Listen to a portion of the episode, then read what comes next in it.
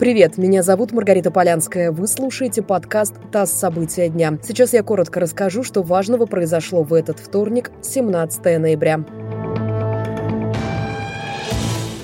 Сегодня умер режиссер и народный артист России Роман Виктюк. Ему было 84 года. В конце октября, за день до своего дня рождения, режиссер был госпитализирован с коронавирусом. Пресс-атташе театра Виктюка сообщила нам, что прощание планируется провести 20 ноября. Источник, знакомый с пожеланиями близких режиссера, рассказал, что артиста похоронят во Львове, где он и родился. Самый известный свой спектакль «Служанки» Виктюк поставил в 88 году на сцене Сатирикона. В 91 году открылся театр Романа Виктюка премьерной постановкой стал спектакль «Мадам Баттерфляй».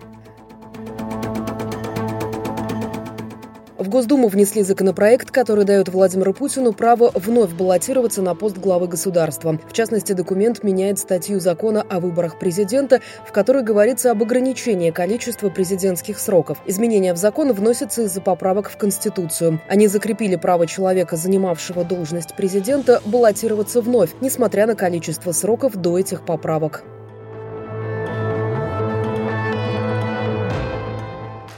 Сегодня ровно год первому заражению человека COVID-19. На сегодня в мире зафиксировано более 55 миллионов случаев заражения. Умерли более 1 миллиона 327 тысяч человек. По данным Роспотребнадзора, Россия находится на 62-м месте в мире по уровню заболеваемости и на сотом месте по уровню летальности. Сегодня также стало известно, что российские студенты из-за коронавируса будут сдавать предстоящую зимнюю сессию дистанционно, а в Москве продлили до 6 декабря удаленное обучение для школьников 6 11 классов.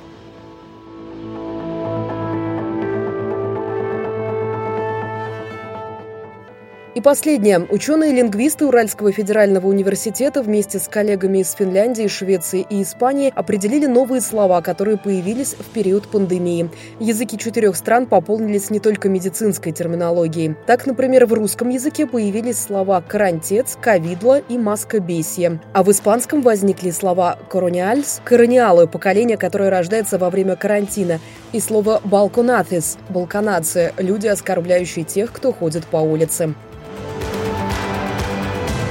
Вы слушали подкаст «ТАСС. События дня». Эти и другие новости читайте на нашем сайте и в наших соцсетях.